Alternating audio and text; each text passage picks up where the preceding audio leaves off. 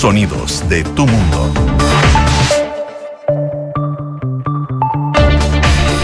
Siete de la mañana en punto, son las 7 de la mañana en punto. ¿Qué tal? ¿Cómo les va? Muy, pero muy buenos días. La más cordial de las bienvenidas a esta edición de Una en Punto. Jornada día lunes es 18 de diciembre del presente año, ya despejado acá en Santiago, amanece en la capital del eh, país. Se aprovechamos de saludar a quienes nos escuchan a esta hora, por ejemplo en Valparaíso en el 104.1, por ejemplo en Concepción 90.1 y también en Puerto Montt 99.7. Duna.cl es nuestra dirección en internet, arroba Radio Duna. Eh, para comentarios a través de nuestras redes sociales. Usted no solamente nos puede escuchar, también ver a través de nuestro streaming, que está desde muy temprano ya funcionando y anoche dicen que quedó prendido, porque es claro, la noche era larga desde el punto de vista de los análisis del plebiscito constitucional del día de ayer. Eh, entrevistas, conversaciones que van a proseguir durante toda esta mañana. Hay diferentes puntos de prensa de los diferentes em, partidos políticos para explicar, para analizar eh, y sacar conclusiones de lo que significó la jornada de ayer. Decía más temprano María José Soto, a quien ya tengo a mi lado, eh, que en la prensa internacional todo radica en que pasamos a ser tema internacional. A propósito de la segunda vez que se rechaza un texto constitucional y nos quedamos con la actual constitución vigente. José Soto, ¿cómo te va? Buenos días. Bien, ¿y tú? Bien, pues. Aquí estamos, con resaca, como te resaca electoral, pero bien, vamos. Pero bien, sí, porque esto terminó mucho más temprano, entonces era mucho más, más cómodo desde el punto de vista de analizar los números con, em, con diferentes eh, opciones y posiciones. Así es que, em, nada, vamos a estar pendientes de eso. Vamos a hablar, por cierto, de las primeras conclusiones que se han sacado en uno y otro sector, en los que ganaron y los que perdieron. ¿Cuál fue la palabra del presidente Gabriel Boric? Bueno, eh, eh, punto mm, de prensa el día de ayer. Después también habló la ministra vocera.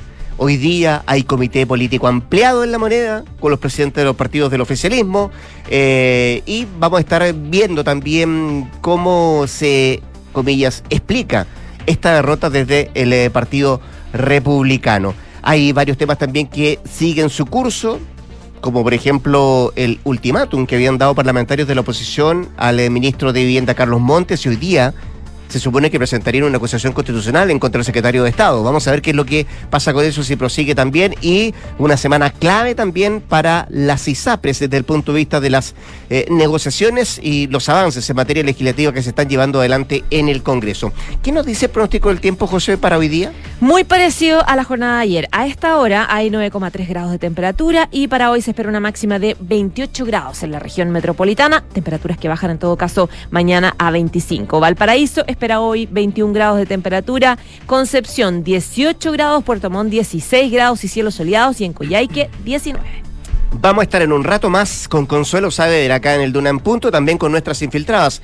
Hoy día viene Gloria Faúndes, editora general de La Tercera, y también Mariana Marusic. Con la Gloria vamos a estar mirando todos los números y todas las conclusiones que se han sacado eh, en pañales, por cierto, del resultado del día de ayer. Y con Mariana Marusic vamos a mirar cuáles son los efectos de este resultado en el plebiscito en la economía cómo podría responder, por ejemplo, los indicadores en esta jornada y qué significa para lo que ya había adelantado el propio presidente Gabriel Boric de sacar cuanto antes un pacto fiscal. ¿Habrá consenso, habrá acuerdo a lo que está encabezando hoy día como tema de discusión, de conversación el ministro Mario Marcel? Bueno, de eso y más con nuestros infiltrados en un ratito más acá en Durán Punto. Ahora, cuando son las 7 de la mañana con 3 minutos, 7 con 3, le presentamos nuestros titulares.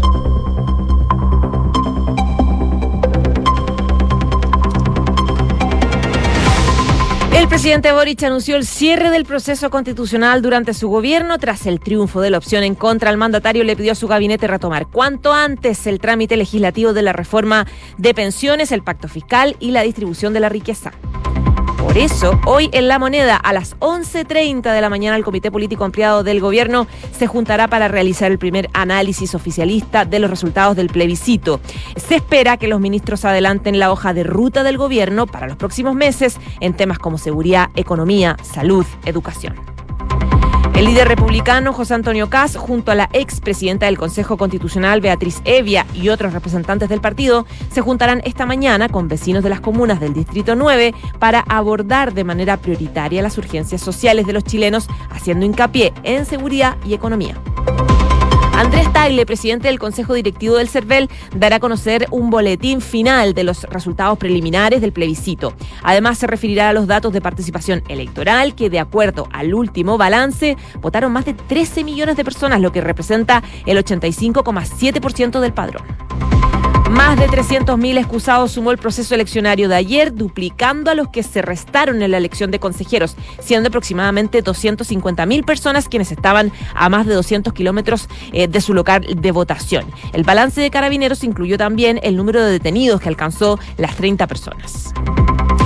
Materia internacional, el secretario de Defensa de Estados Unidos viajará hoy a Israel para obtener un calendario aproximado para terminar contra la ofensiva contra Gaza. Eh, subrayará, subrayará el apoyo a Israel de acuerdo con la ley humanitaria internacional, pero también abordará los pasos que Israel está tomando para mitigar el daño civil en la zona de conflicto.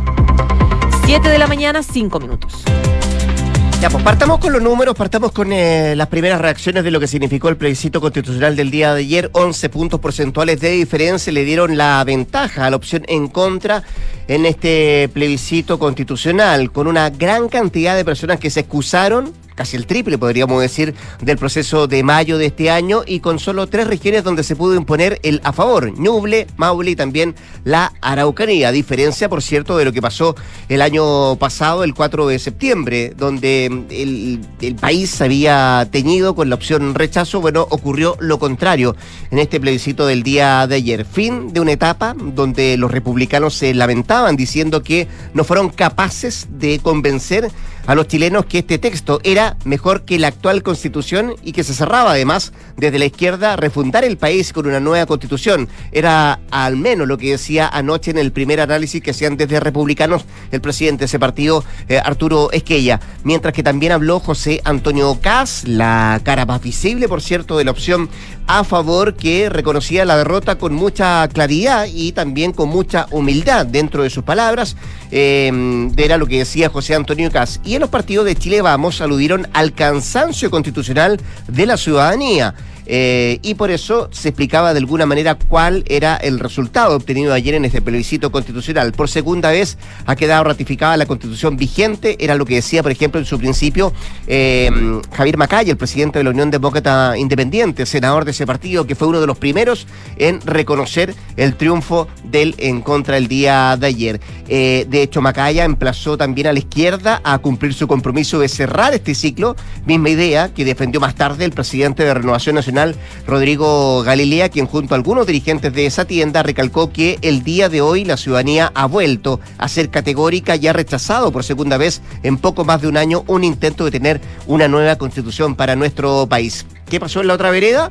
En la vereda del frente, los que triunfaron de manera transversal recalcaron que el debate constitucional se cierra por este periodo por lo menos por los próximos dos años. Era lo que decían desde el Partido Comunista, al menos lo manifestaban ayer algunos de sus em, parlamentarios. El país perdió durante este proceso la posibilidad de haber cambiado. Tendrán que responder los responsables de no haber escuchado lo que advertimos, que este proceso terminó en manos de algunos y este es el resultado, decía por ejemplo Paulina Bodanovich, la presidenta del Partido Socialista. Mientras que Diego Ibáñez, presidente de Convergencia Social, decía que le ha ganado el sentido común a la soberbia. Aquí en Chile se ha manifestado una mayoría que afirma que aquí nadie se jode, nadie quiere quedar atrás, nadie quiere retroceder en derechos conquistados. Y también habló el presidente del PC, Lautaro Carmona, que entre otras cosas manifestaba que su sector va a asumir que no hay ni una posibilidad de abrir un tercer proceso constitucional. Hay que leer qué mensajes dejan em, eh, los em, rechazos consecutivos, estos dos rechazos consecutivos,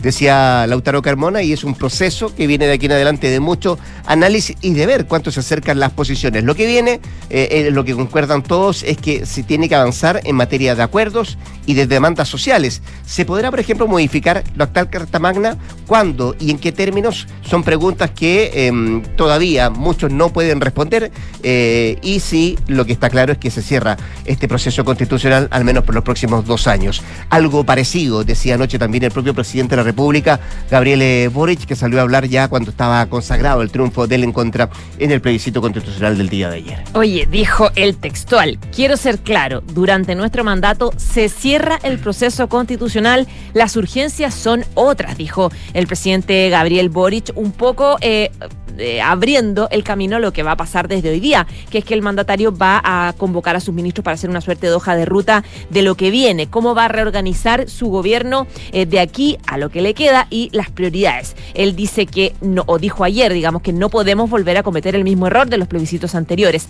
El país lo hacemos todos y quienes triunfan o no triunfan en, una elección no pueden prescindir ni ignorar a quienes son circunstancialmente derrotados.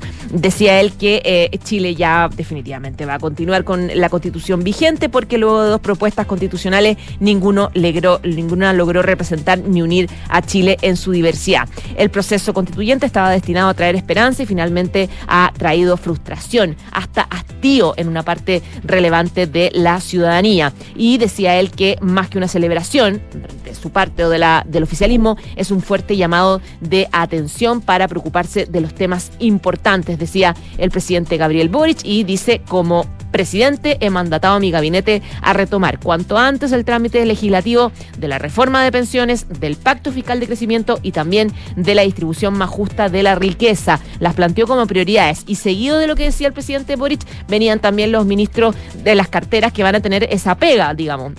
El ministro Mario Marcel decía concluir este proceso será un paso importante para la normalización de la economía y la ministra del Trabajo, Janet Jara, también decía que espera que una vez cerrado el proceso constituyente, por favor, decía ella, eh, por fin en Chile se abra la temporada de los acuerdos. Lo que no va a ser fácil, por cierto, tomando en cuenta que hasta ahora lo que hemos visto es que no se ha avanzado, por ejemplo, en las reformas que ha querido sacar el eh, gobierno del presidente Gabriel Boric. Y ahí así hincapié lo que tú decías, el presidente, de por lo menos en dos temas prioritarios. Uno, pacto fiscal, eh, y dos, eh, pensiones, que ha estado estancada durante más de nueve años la discusión por una reforma de pensiones para nuestro país. Hasta ayer había muchos que estaban con el em, tono de tratar de acercar posiciones, de conseguir acuerdos, mientras que otros decían, bueno, hay algunas cosas que por ahora no tienen la prioridad. Por ejemplo, escuchaba a Daniel Núñez, el eh, senador del Partido Comunista, que decía ayer, eh, el cambio, una modificación eh, al sistema político actual por ahora no es prioridad, al menos para el Partido Comunista, al menos en este eh, mediano o, corto plazo. Decían, otros decían, bueno, pero ¿cómo? Eh, no podemos quedarnos con el mismo mm, eh, sistema político que tenemos o la misma repartición que tenemos en el Congreso, y eso hay que modificarlo. otros iban un poco más allá, por ejemplo, el diputado Andrés Joanet, que es presidente de Amarillo por Chile, decía, bueno, también hay que mirar, hay que ver si se merece o se necesita un cambio, una modificación al sistema electoral en nuestro país país. Eh, em, bueno, desde ese punto de vista van todas las eh, opciones que se han eh, manifestado de parte de algunos dirigentes em, de los diferentes partidos políticos de cómo hay que seguir avanzando en esta materia, de ver, por cierto, también cómo se van dando las diferentes posiciones y qué tanto se allana el camino para la búsqueda de acuerdos en los diferentes puntos de vista. Siete de la mañana con 12 minutos. Estás en Duna en punto. Bueno, a propósito de eso, eh, dicen muchos, después de cada elección la vida continúa y hay temas que van a continuar en la palestra, van a continuar eh, siendo materia de debate porque quedaron pendientes desde tiempo atrás. Eh, hay cosas que cambia el plebiscito constitucional del día de ayer y otras que no se modifican. Una de ellas tiene que ver con que hoy día, lunes, este lunes se cumple ese plazo de advertencia que la oposición dirigió al presidente Gabriel Boric para efectos de que saque de su Secretaría de Estado al eh, ministro de Vivienda Carlos Montes o de lo contrario eh, ellos presentarían una acusación constitucional en contra del secretario de Estado, eh, golpeado, damnificado por el caso convenios y particularmente el caso convenios, la arista que tiene que ver con em, democracia viva. recordemos que recientemente el jefe del Ministerio de Vivienda reconoció haber recibido efectivamente un informe que daba cuenta del convenio suscrito con democracia viva, tal como señaló en su declaración a la Fiscalía la ex subsecretaria de esa misma cartera, Tatiana Rojas. Así todo, el ministro advirtió que este no contenía irregularidades sobre el trato. Eso ocurrió en los últimos días de la semana recién eh, pasada, que daba cuenta entonces de haber encontrado ese informe, ese documento que, por cierto, no alertaba de irregularidades eh, respecto a lo que pasaba con Democracia Viva en Antofagasta. Bueno, lo anterior, sin lugar a dudas, también eh, avivó las críticas de la derecha y abrió el fuego amigo también del oficialismo, desde donde parlamentarios han exhortado al presidente a evaluar la permanencia en el cargo del propio ministro de Vivienda. Esta polémica se suman eh, presiones de la oposición también al jefe de Estado para que aplique un nuevo cambio de gabinete posterior a los comicios, así que son cosas que se mantienen más allá de lo que pasa ayer en la propuesta constitucional eh, y el triunfo, por cierto, del en contra, como decíamos, por 11 puntos porcentuales. 7 de la mañana con 14 minutos. Estás en Duna en Punto. Y a esta hora de la mañana eh, hablamos con el ministro secretario general de la presidencia, Álvaro Elizalde, quien ya tenemos en la línea telefónica y le agradecemos la mm, em, posibilidad de poder conversar con el ministro. ¿Cómo le da? Buenos días. Buenos días, Rodrigo, ¿cómo está usted? Bien, pues ¿y usted? ¿Todo bien? Bien, muy bien. Y bueno, aprovecho saludo a todos quienes escuchan ustedes de Radio Luna. Genial. Oiga, ministro, ¿cuál es la lección que se debe sacar? ¿Cuál es la lección que debemos sacar después de lo ocurrido ayer en el plebiscito constitucional? ¿Usted de los que piensa que fueron cuatro años perdidos? Creo que la principal lección es que necesitamos eh, generar acuerdos sustantivos para resolver los problemas de los chilenos. ¿Mm? Y que, bueno, una constitución no puede ser expresión, lo dijimos varias veces, de la visión parcial de un sector de la sociedad. Eh, si usted analiza el resultado de los dos plebiscitos, finalmente lo que el pueblo de Chile ha hecho en las urnas es que si queremos efectivamente generar cambios se requieren acuerdos que interpreten el conjunto de la sociedad chilena y por tanto una mirada que integre eh, las distintas visiones en un país plural y diverso como el nuestro. Y el presidente de la República ayer hizo un llamado bien importante, que creo que eh, debería tener algún tipo de eco, que es la necesidad de que eh, tengamos acuerdos sustantivos para sacar adelante iniciativas que se hacen cargo de problemas urgentes que afectan a las chilenas y chilenos en su vida cotidiana. Eh, he cito un ejemplo bien concreto y específico, que es, por ejemplo, la reforma de pensiones, que no puede seguir. Y el pacto, y el pacto fiscal también habló el presidente. al respecto. Sí, yo le decía también el pacto fiscal, fue lo que habló el presidente. Antes de, entrar en eso de cómo se allana ese camino, ministro Elizalde, de cómo se consiguen esos acuerdos, o al menos acercar posiciones entre uno y otro sector, eh, ¿lo de ayer también se puede interpretar como un voto de castigo a la clase política? Habrán distintas interpretaciones y análisis. Creo que finalmente lo que se probaba, a ver, lo que se votaba en un texto y el texto fue rechazado, mayoritariamente. Eh, se señala que a veces las elecciones intervienen una serie de otros factores y que los electores deciden por muchas razones, pero en concreto lo que se votaba era un texto y el texto fue rechazado, toda vez que era un texto que no cumplía con el requisito de incorporar miradas diversas en un país como el nuestro, eh, que es yo creo el principal desafío a la hora de redactar una constitución. Y por eso, cuando se inició este, cuando se dio a conocer el texto, eh, dijimos varios que nos habría gustado un esfuerzo adicional para arribar a un texto que fuera expresión de un acuerdo sustantivo de la sociedad chilena. Eh, y que ese esfuerzo se tenía que traducir en que la constitución finalmente fuera apoyada por cierto grado de transversalidad, que lamentablemente no aconteció. Ministro, vamos a lo, a lo que viene ahora. ¿Usted ve espacios para conseguir acuerdos, dar solución a las demandas de la población en materia de seguridad, por ejemplo, de pensiones, por ejemplo, de lo mismo que decía el presidente Gabriel Boric, ponernos de acuerdo en pensiones, que tanto tiempo eh, ha estado un, tema con, con- con mucho debate, pero con poco, con poco avance? Y, y- y más allá, si ve espacio usted en, en conseguir acuerdos, ¿por dónde se parte?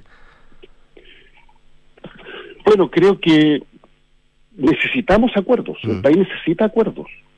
Los problemas que afectan a, a nuestros compatriotas en su vida cotidiana son de tal magnitud y requieren respuestas urgentes, y respuestas sustantivas, que estas son solo posibles en virtud de los acuerdos. O sea, necesitamos más bien generar cambios que se hagan cargo de la necesidad de los chilenos y este desafío es posible a la medida que generemos acuerdos que se expresen, por ejemplo, la aprobación de iniciativas legales que actualmente están en tramitación en el Congreso Nacional u otras que se puedan presentar.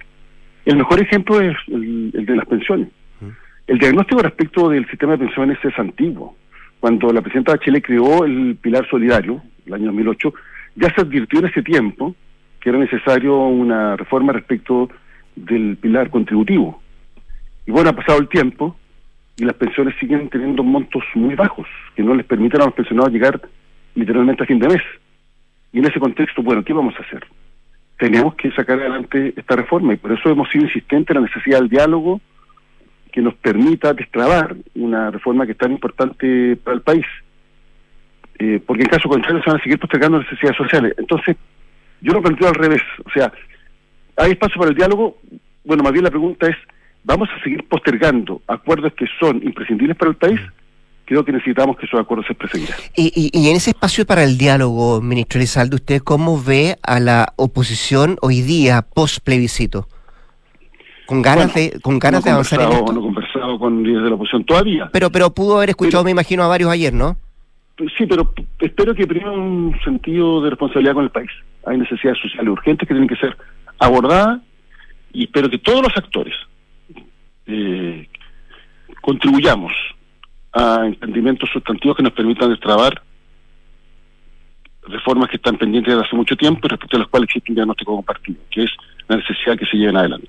Eh, eh, ministro, eh, usted decía y me ha mencionado varias veces el tema pensiones, una prioridad, ¿no? Para conseguir acuerdo lo antes posible. Eh, otra prioridad podría ser, como lo decía el propio presidente, pacto fiscal.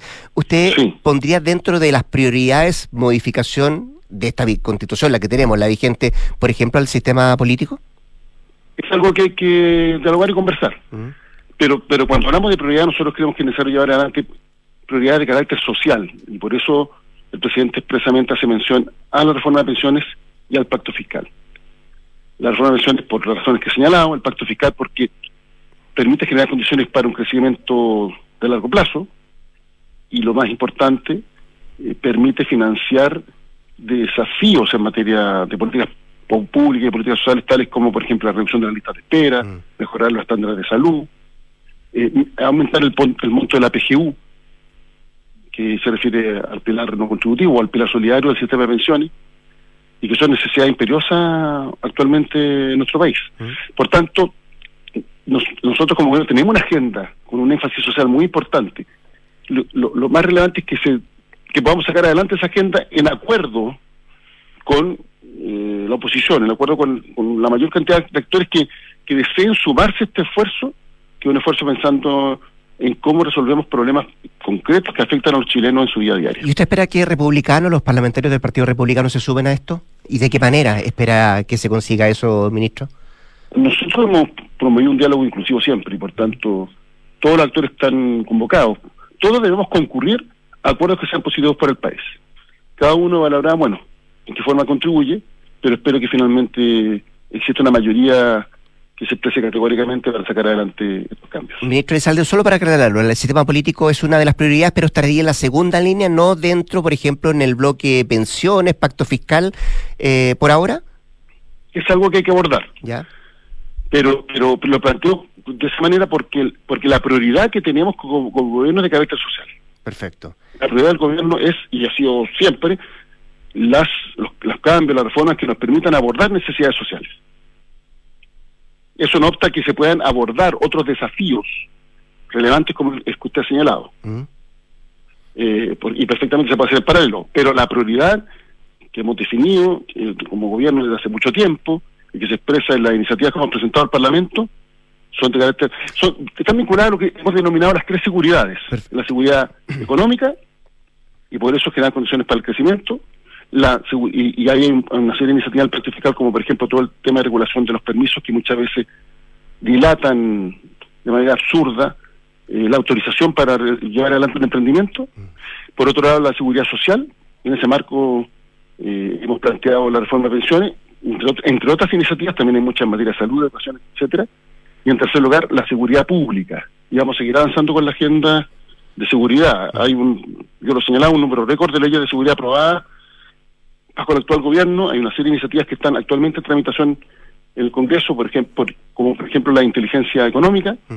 Y vamos a sacar adelante esa gente y vamos a seguir trabajando para mo- mo- eh, modernizar y actualizar nuestro marco institucional y legislativo para enfrentar el desafío que tenemos en materia de seguridad. Ministro, ¿y, y el resultado de ayer, ¿cuánto, ¿cuánto puede cambiar el trámite, el camino que hoy por hoy está teniendo y se está discutiendo respecto al tema de ISAPRE? Respecto a ISAPRE hay una necesidad bien concreta. Se debe cumplir el fallo. En Chile nadie está por sobre la justicia. Todos Ujú. debemos cumplir los fallos de la justicia, más aún cuando se trata de una sentencia de la Corte Suprema. Pero hay que generar las condiciones para que ese cumplimiento se realice de la mejor forma posible y, por tanto, nosotros hemos insistido en que la prioridad es proteger a las personas. Proteger a las personas, que no se pueden quedar sin seguro de salud. Y en ese contexto hemos presentado lo que se llama la ley corte de SAPRE, Mm. así como un tema específico que se ha incorporado dentro de la ley de reajuste que se votó hoy día en la Cámara de Diputados. Esperamos que exista madurez de todos los actores para aprobar esta iniciativa porque es la forma de proteger adecuadamente a las personas. Perfecto. Estamos conversando con el ministro secretario general de la presidencia, Álvaro Elizalde. Ministro, déjeme sacarle un poquito, déjeme ponerle un paréntesis al proceso constitucional, porque hoy día se cumple el plazo de advertencia que han manifestado algunos parlamentarios de la oposición para presentar una acusación constitucional contra el ministro de Vivienda, Carlos Montes. Em, ¿Usted espera que esto no prospere? ¿Cuál es el ánimo respecto a este tema y cómo podría enfrentarse a esta situación de, de parte del gobierno? Bueno, yo he sido bien claro en la materia, las acusaciones constitucionales son una distracción que implican destinar mucha energía a literalmente una pelea entre políticos y no abordar las necesidades de la ciudadanía. Y por tanto, alejan más lo que es el trabajo parlamentario de la ciudadanía. El ministro Carlos Monte es un servidor público excepcional de toda la vida, de décadas, tuvo un rol muy fundamental en, en toda la lucha por recuperar la democracia, ha sido un destacado parlamentario, varias veces elegido el mejor diputado y el mejor senador por sus pares, presidente de ambas corporaciones, y que está llevando adelante una tarea bien importante que es la, construcción en tiempo récord de viviendas que se hagan cargo del déficit habitacional que existe en nuestro país. Eh, en ese contexto, bueno, ha enfrentado una coyuntura compleja donde lo que ha hecho es poner a disposición todos los antecedentes para que se lleven adelante investigaciones exitosas que permitan, cuando se acredite conforme a la ley, aplicar sanciones a quienes eventualmente han cometido delitos o algún tipo de ilícito. Y en ese contexto, bueno, la pregunta es, ¿la acusación contribuye a lo que necesitamos? ¿O significa, por el contrario, una distracción que, no, que aleja mm. el trabajo parlamentario más, de la, más aún de, de la ciudadanía? Y yo creo que lamentablemente eh, lo que ocurre es lo segundo. usted eh, hablaba de la trayectoria, ¿no? Lo conoce bastante, militante de su partido también a, Carlos Monte. Eh, ¿Usted lo ve con ánimo, con ganas de enfrentar una acusación constitucional? Yo lo veo en general al ministro Monte con ánimo. El ministro Monte ha tenido que enfrentar muchas adversidades en su vida. ¿Mm? y por tanto, si, si, algo, si algo lo caracteriza es precisamente su, su, su voluntad de enfrentar desafíos. Eh, sobre todo para servir al país, para servir a la gente. Y, bueno, se han planteado una serie de cosas que, que en rigor no corresponden a, a, cómo han acontecido los hechos, eh, por lo demás, afortunadamente se han ido esclareciendo de manera, de manera clara, mm. valga la redundancia. Eh, le insisto, el ministro Montes desde el primer día puso todos los antecedentes a disposición de la Fiscalía, ha insistido en la necesidad no solo de, de, colaborar, sino que, que nos la juguemos por el total esclarecimiento de los hechos, propio presidente Boric ha sido enfático respecto a hechos de corrupción. Nosotros condenamos enérgicamente y esperamos que las instituciones hagan su trabajo, no solo para esclarecer los hechos, sino que para aplicar las sanciones que establece nuestra legislación. Y simultáneamente estamos llevando adelante el, principal desafío que tenemos hoy día como país que tiene el Ministerio de Vivienda, que es se, se nos cargo del déficit habitacional que existe en nuestro país. O sea, usted lo ve, eh, no haciéndole el quite si es que se presenta esta acusación constitucional del ministro Monte insisto, una persona que se caracteriza por tener voluntad de enfrentar desafíos y, lo hace principalmente porque tiene una clara vocación de servicio público. Mm, perfecto. Bien, pues el ministro secretario general de la presidencia, Álvaro Elizalde, conversando esta mañana con Duna. Gracias, ministro, por su tiempo. Que esté muy bien. ¿eh? Gracias a usted, que tenga una muy buena jornada. Igualmente. 7 con 28, vamos a la pausa porque tu tranquilidad y la de toda tu familia son lo más importante. Ahora, el seguro Atenciones Alto Costo de Clínica Santa María y Help Seguros se puede complementar con cobertura ambulatoria y o de accidentes. Conoce más en clínicasantamaría.cl.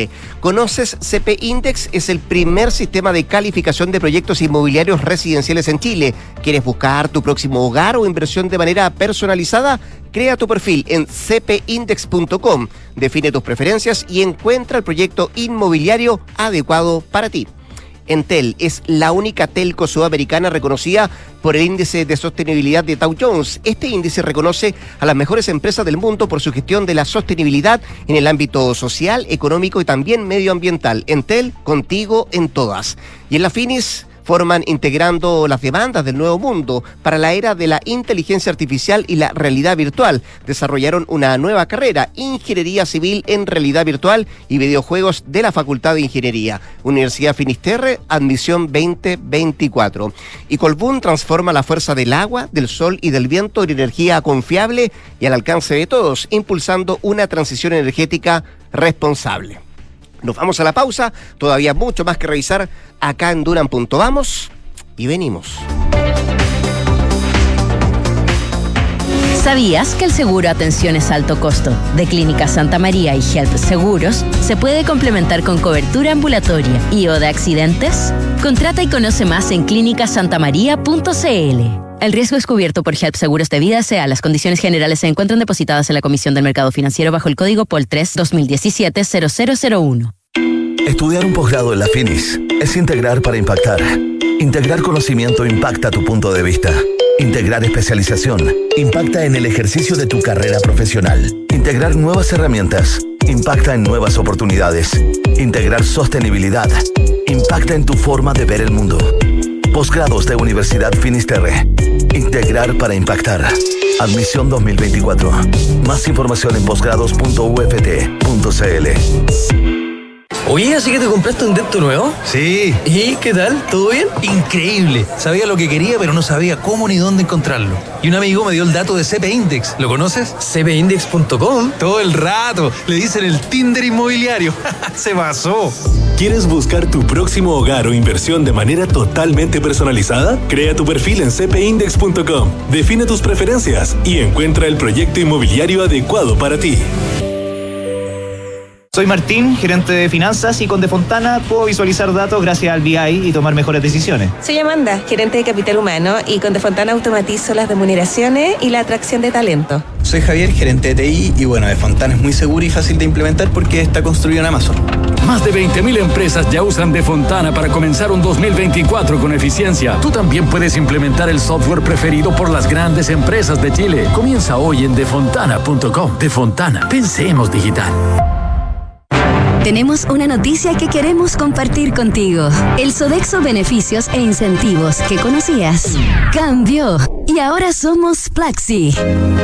Porque tu cheque restaurante siempre evolucionó y ahora es Plaxi. Para que disfrutes más de todos esos momentos que realmente importan. Descubre nuevas experiencias y no lo olvides, ahora somos Plaxi. Bienvenidos a la mirada Plaxi de la vida.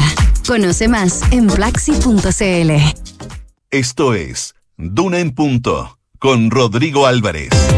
7 de la mañana con 32 minutos, 7 con 32. Seguimos acá en el 89.7 haciendo un en punto, haciendo además eh, mañana de análisis eh, por resultados del plebiscito constitucional.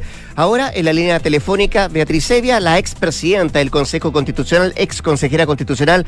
Beatriz, ¿cómo está? Muy buenos días. Muchas gracias por atender la llamada a Radio Duna. ¿Cómo estás, Rodrigo? Buenos días. Saludo también a todos los auditores en esta mañana que corresponde volver los ojos, la mirada nuevamente a las urgencias sociales luego del resultado de ayer. Esa, esa podríamos decir es su primera reflexión después de, conocer los resultados de ayer y no conseguir el, logro, Beatriz.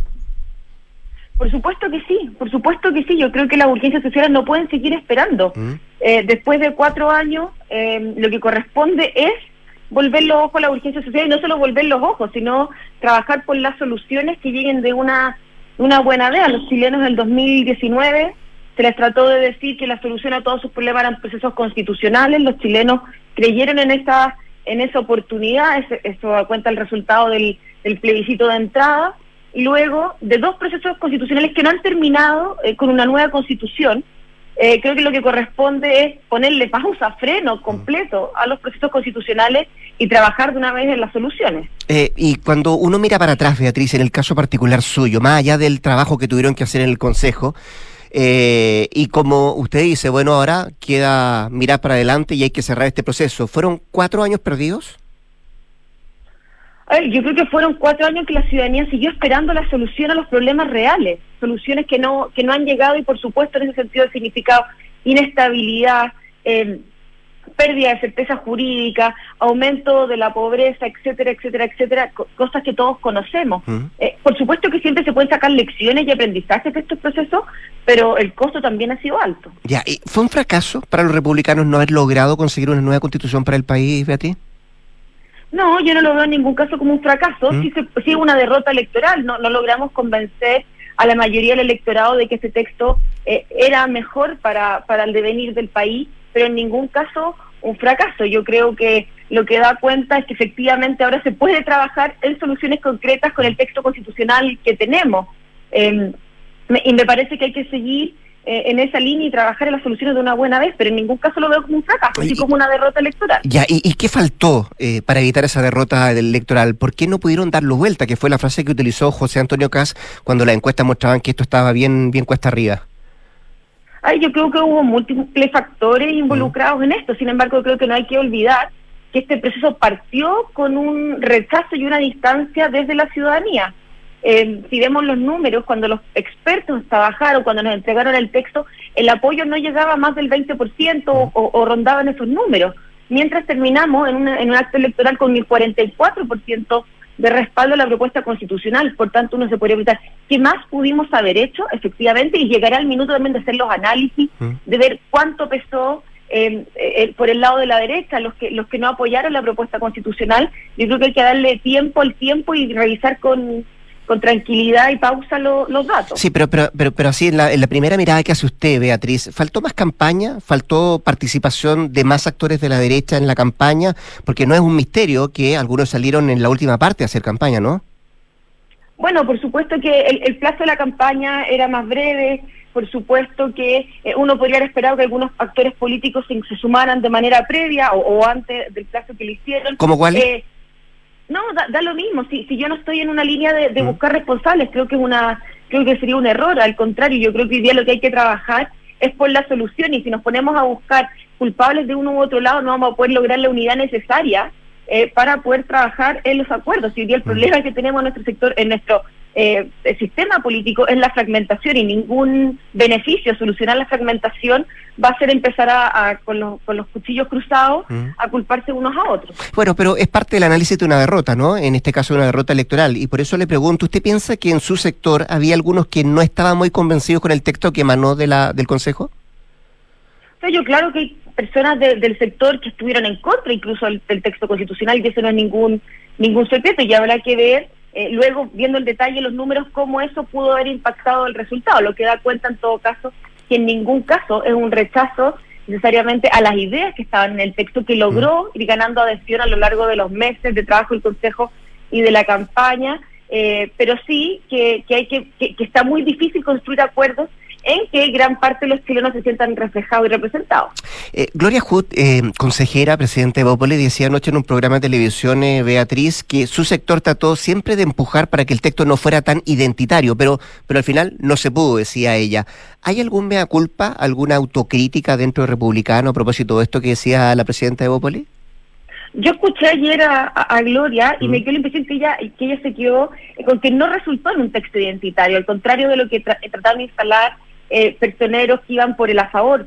Por tanto, yo efectivamente creo que hubo esfuerzos, eh, esfuerzos colectivos por tratar de lograr un texto amplio. Nosotros no renunciamos nunca a ningún espacio de acuerdo, de entendimiento o de conversación, sino más bien yo creo que hay sectores que siempre, eh, desde que vieron el resultado el 7 de mayo, decidieron ir por el en contra de este proceso porque para ellos no era admitible eh, que sean sectores de derecha, centro derecha, quienes pudieran liderar esto y tenerlo con éxito. Y por supuesto que eso fue eh, una dificultad a lo largo del proceso, eh, toda vez que fue imposible poder incorporar los distintos grupos a los, a los acuerdos de una manera clara, porque por supuesto que fueron considerados y eso dan cuenta de distintas normas que fueron aprobadas.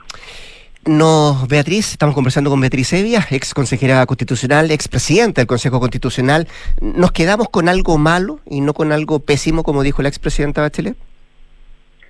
A ver, yo creo que nos quedamos con un texto constitucional que nosotros nunca creímos que fue el proceso. Sí creo que idea que está tremendamente debilitada y que hay que poner mucho cuidado en eh, cómo continúan los, eh, eh, la, la, actitud política de quienes tienen afanes refundacionales de nuestro país. y a eso va a haber que poner ojo, pero efectivamente un texto constitucional que nosotros nunca creímos que fuera el problema. Eh, usted decía al principio de esta conversación, Beatriz, que eh, hay prioridades que hay que sacar adelante, ¿no? Acuer seguir acuerdos para, para dar solución o respuesta a las demandas de la sociedad. Eh, ¿Cuál es su prioridad o cuál es la prioridad de republicanos de aquí para adelante? Yo no puedo hablar por, por la prioridad republicana, mm. yo sí creo que hay temas que son relevantes, creo que hay que solucionar pronto el tema de las pensiones, materia que venimos, venimos arrastrando desde el 2000 en adelante, sabiendo que hay que hacer reformas y que no han logrado se han logrado realizar los acuerdos, acuerdos que han sido aún más complejos en los últimos años. Creo que hay que hacer algo en materia educacional. Eh, la, la, crisis educacional en todas las formas, desde la calidad de la educación a la violencia que siguen en los centros educacionales, es tremendamente grave y hay que hacer algo. y creo que también tenemos un problema claro en salud eh, que hay que solucionar en el más corto tiempo.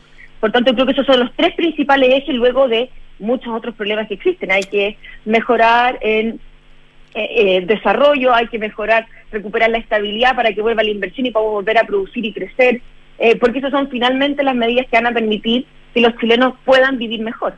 Bien, pues la expresidenta del Consejo Constitucional, Beatriz Evia, conversando esta mañana con Radio Duna. Muchas gracias, Beatriz, que esté muy bien. ¿eh? Muchas gracias, Rodrigo. Buenos días, 7 con 39. Nos vamos a la pausa. Noticias que alegran el día. Queremos compartir que Sodexo Beneficios e Incentivos ahora es Plaxi. Únete a esta evolución porque Plaxi es más que un beneficio de alimentación. Bienvenidos a la mirada Plaxi de la vida. Y si eres gerente y buscas tomar el control de tu área, necesitas de Fontana, un software para grandes empresas como la tuya. Gestiona contabilidad, finanzas, recursos humanos y mucho, mucho más. Crea hoy tu cuenta gratis en defontana.com. De Fontana pensemos digital. Y con UPAGO y Transbank garantiza los pagos recurrentes de tu negocio. Implementa PatPass una sola vez y disfruta de ingresos constantes. Son la única solución en Chile que previene rechazo de pagos por vencimiento, hurto, hurto o pérdida de tarjetas. Descubre cómo hacerlo en upago.cl. Y Entel es la única telco sudamericana reconocida en el índice de sostenibilidad del Dow Jones. Este índice reconoce a las mejores empresas del mundo por su gestión de la sostenibilidad en el ámbito social, económico y medioambiental Entel, contigo en todas. Vamos a la pausa, al regreso, Consuelo Saavedra y nuestras infiltradas, Gloria Faúndes y Mariana Marusit, acá en Dunan Punto. Alianza perfecta para tu negocio con UPago y Transbank. Garantizamos tus pagos recurrentes. Evita las complicaciones por vencimiento, hurto o pérdida de tarjetas y reduce los rechazos. Activa PatPass en línea una sola vez y asegura tus ingresos de forma permanente. Optimiza tu flujo de caja y reduce los impagos. Fortalece las finanzas de tu negocio hoy. Visita upago.cl y pasa al siguiente nivel. En Colbún somos una empresa de origen chileno. Transformamos la fuerza del agua, del sol y del viento en energía renovable, eficiente y segura al alcance de todo el país. Impulsamos una transición energética responsable, promoviendo pequeños y grandes cambios junto a clientes, trabajadores y comunidades. Por eso en nuestra central hidroeléctrica Angostura construimos un gran proyecto turístico en el Biobío, el Parque Angostura, que acumula más de un millón de visitas en 10 años. Colbún transforma, impulsa, sueña. En la Finis, creemos en integrar para transformar. Porque la excelencia se logra integrando a la academia, las demandas del nuevo mundo y las nuevas tecnologías. En la Finis, desarrollamos una nueva carrera para la era de la inteligencia artificial y la realidad virtual. Ingeniería Civil en Realidad Virtual y Videojuegos de la Facultad de Ingeniería. Universidad Finisterre. Integrar para transformar. Admisión 2024. Infórmate en finisterrae.cl. Enfrentar el cambio climático es tarea de todos. Duna, por un futuro más sostenible. Por segundo año consecutivo, Acciona fue incorporada en el Dow Jones Sustainability World Index, el más valorado índice de sostenibilidad a nivel global de Standard Poor's. El indicador, que a partir de este año tiene una nueva configuración, incluye a 320 empresas cotizadas en bolsa que superaron una exigente evaluación en torno a elementos de su gestión ambiental y social, de gobernanza y también considera aspectos económicos de innovación del desarrollo de personas y de su estrategia de lucha contra el cambio climático. Este año fueron 3.400 las compañías que participaron en la evaluación de sostenibilidad corporativa para poder entrar a este exclusivo índice bursátil, que se ha convertido en una referencia crucial para los inversionistas que siguen los criterios ESG. Acciona, expertos en el desarrollo de infraestructuras para descarbonizar el planeta. Escuchas Duna en punto. Duna 89.7. Son los infiltrados. Los editores de la tercera están en Duna en punto. En esta tercera y última parte del programa, aprovecho de saludar de inmediato a Consuelo Saavedra. ¿Cómo estás, Consuelo? Muy buenos días. ¿Todo bien? Sí, todo muy bien. Me estoy preparando para mm, Navidad. Para Navidad.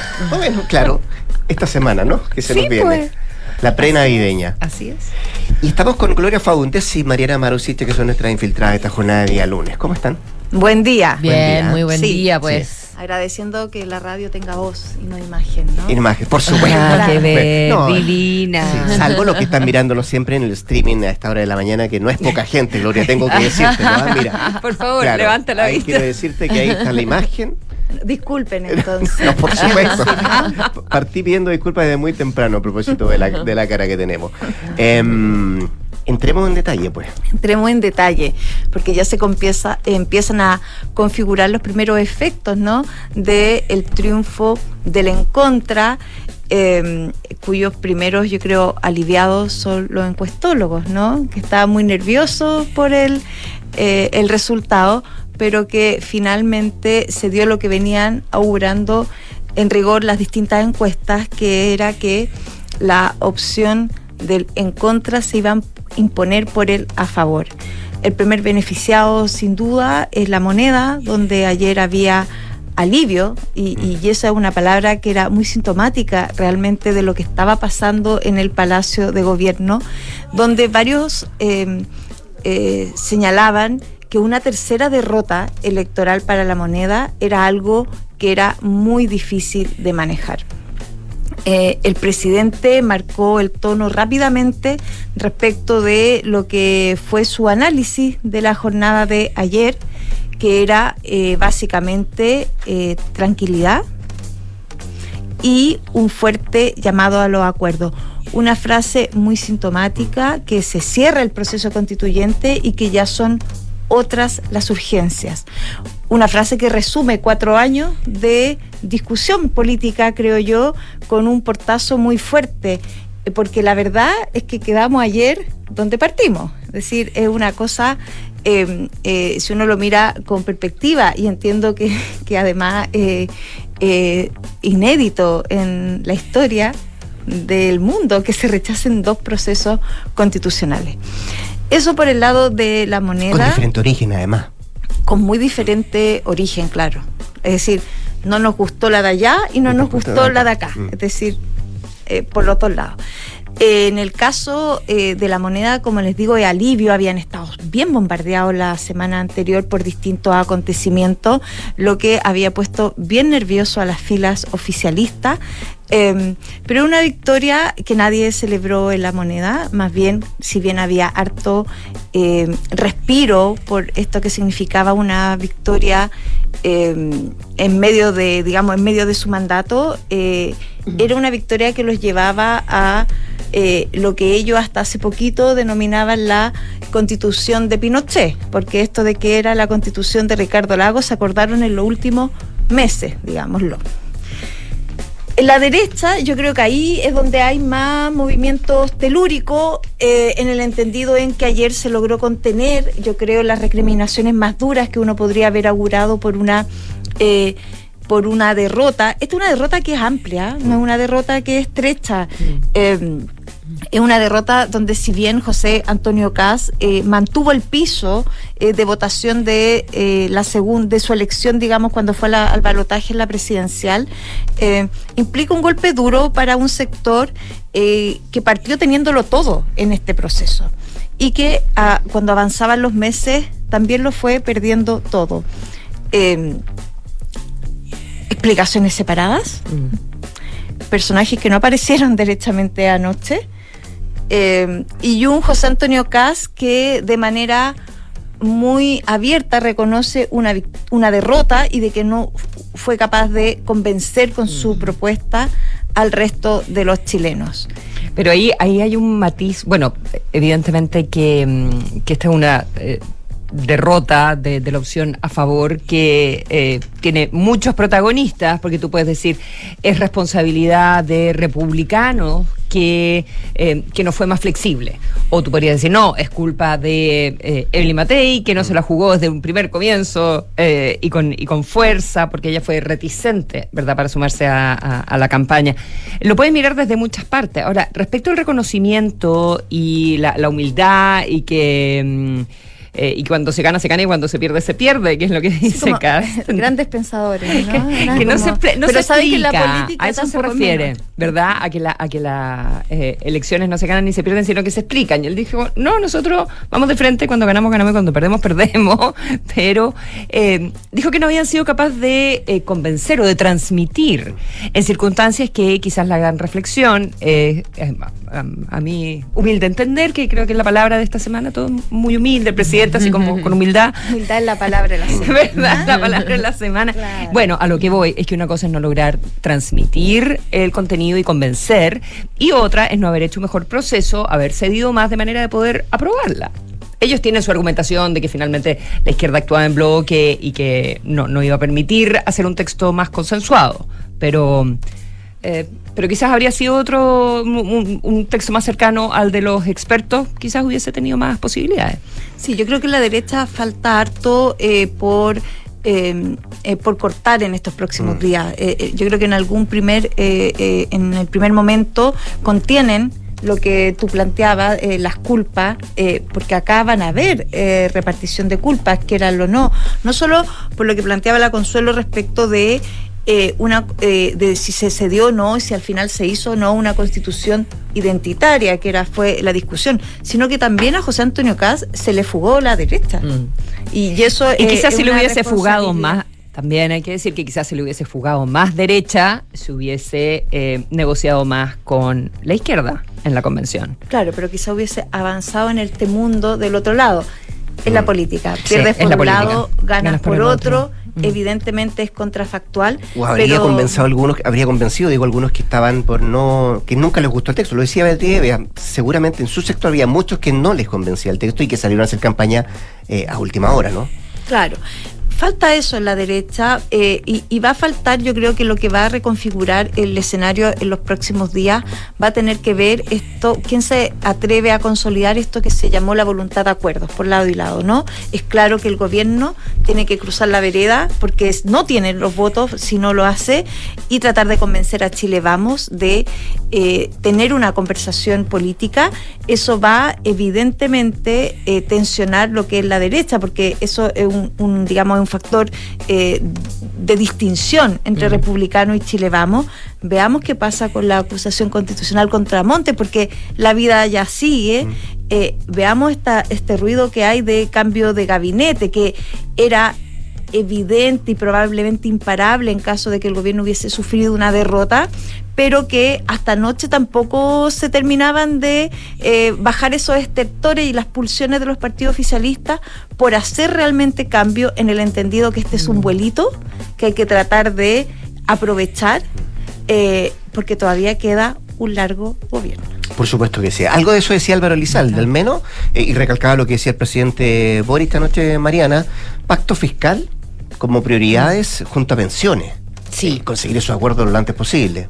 Son temas que la verdad han estado un poco parados, sobre todo el tema de previsional, que ha estado totalmente detenido y que ahora ya debería reactivarse, según el mismo gobierno dijo en algún momento, que ellos esperaban a ver el resultado del plebiscito para después eh, retomar eh, las conversaciones y las negociaciones de manera ya más fuerte en el Congreso.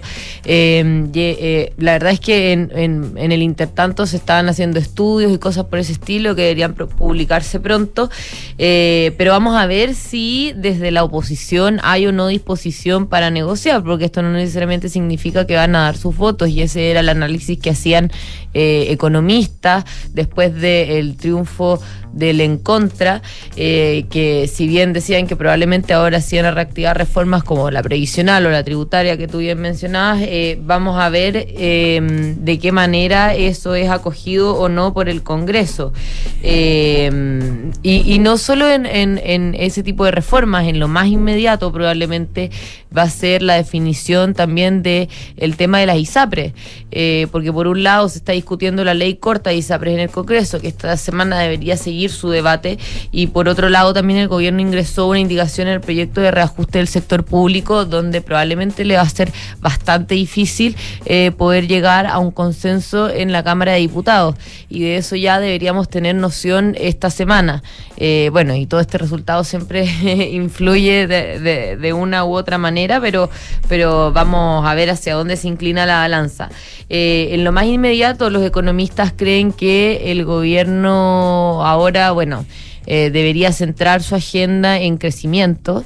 Eh, creen que el en contra en realidad no, no, no, no mueve, o sea, eh, ellos ven que baja la incertidumbre de corto plazo, eh, sobre todo. Eh, y que eh, otros ven que en realidad el a favor lo hubiese bajado un poco más, pero no hay absoluto consenso ahí. Eh, sí hay economistas que coinciden en que eh, eh, ahora con que se termina el proceso eh, se reduce la incertidumbre, pero de todas maneras creen que el gobierno debe centrarse en la agenda económica hacia adelante. Y bueno, ¿qué esperar para el mercado, para el IPSA? No, o sea, en general no debería haber mucho movimiento en la bolsa y en el dólar, pero sí estiman desde el mercado que debería eh, ir un poco a la baja el IPSA, entre 3 un 4% inicialmente, algo así. Y también eh, el dólar debería subir un poco, podría ser unos 10 pesos o algo así. Recordemos que el, viernes terminó en, en 869,5 pesos y ahora podría eh, registrar algún incremento. Pero, pero eso es muy de cortísimo plazo y en realidad desde el mercado ven que lo- el precio de los activos va a depender de otro tipo de temas, como por ejemplo que los políticos se pongan de acuerdo para poner fin a la incertidumbre.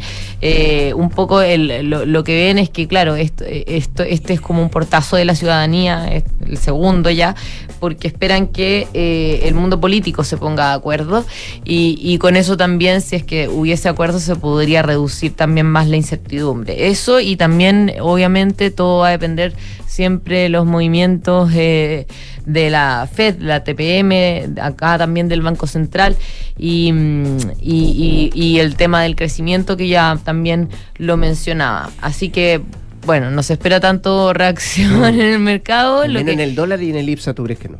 Eh, dicen no mucho, no mucho. O sea, en el cortísimo plazo sí, pero, pero no, no ser lo que te va a mover la aguja de aquí a, a unos meses más, digamos. Eh, probablemente va a ser una reacción inicial de ahora nomás. Claro, pero, pero augura, creo yo, a propósito de lo que planteaban los economistas, eh, cierta eh, perspectiva de tranquilidad respecto al cierre del proceso, porque De la gran incertidumbre era mantener un proceso constitucional abierto. Claro, pero eso ya está internalizado un poco en el mercado en el sentido de que ganar el a favor o el, el en contra, todos decían que el proceso ahora terminaba. Entonces, al menos para los mercados eso está internalizado. Claro, pero Ah. el tema es que los políticos a veces no cumplen su palabra, ¿no? Y lo que quedó claro ayer Claro. es que refrendaron esta idea de que desde el presidente hacia abajo, Sí. de que acá no hay espacio para ningún tipo de creatividad respecto del tema constitucional. Al menos en dos años. Hoy ¿no? día. En dos años, dijo. Ah. eso digo dos años. Dos años. Ni siquiera. Sí. Yo, ¿Tú crees que los apetitos parten antes que...? yo creo que parten cuando hay necesidad y veremos, porque así como no- nos embarcamos en un proceso constitucional a propósito del estallido social, eh, y, y todo el mundo dice que fueron cuatro años perdidos, yo difiero de eso, no creo que hayan sido cuatro años perdidos, son cuatro años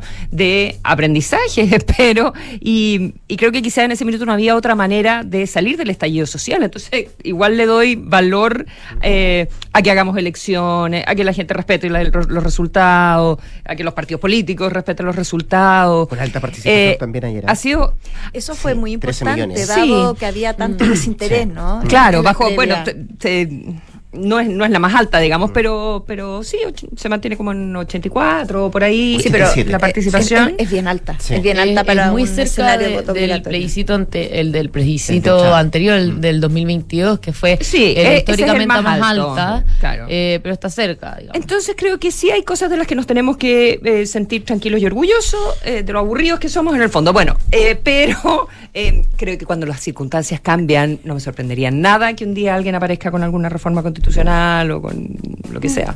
Es un buen tema de análisis para Hablemos en Off, que se Mira viene en próximo Oh. Consuelo nos va a ilu- iluminar. Nos va a iluminar. Mariana Marusic, Gloria Fagundes, Consuelo, muchas Oye, gracias. y felicitaciones por la super Por cobertura. supuesto. Super, Ah, super. muchas Sí. gracias. Muy bueno. Muchísimas gracias. Nos vamos. Bien, hablemos en off. Antes, noticias con María José Soto acá en el 89.7. Quédese, quédese, Canduna, buenos días.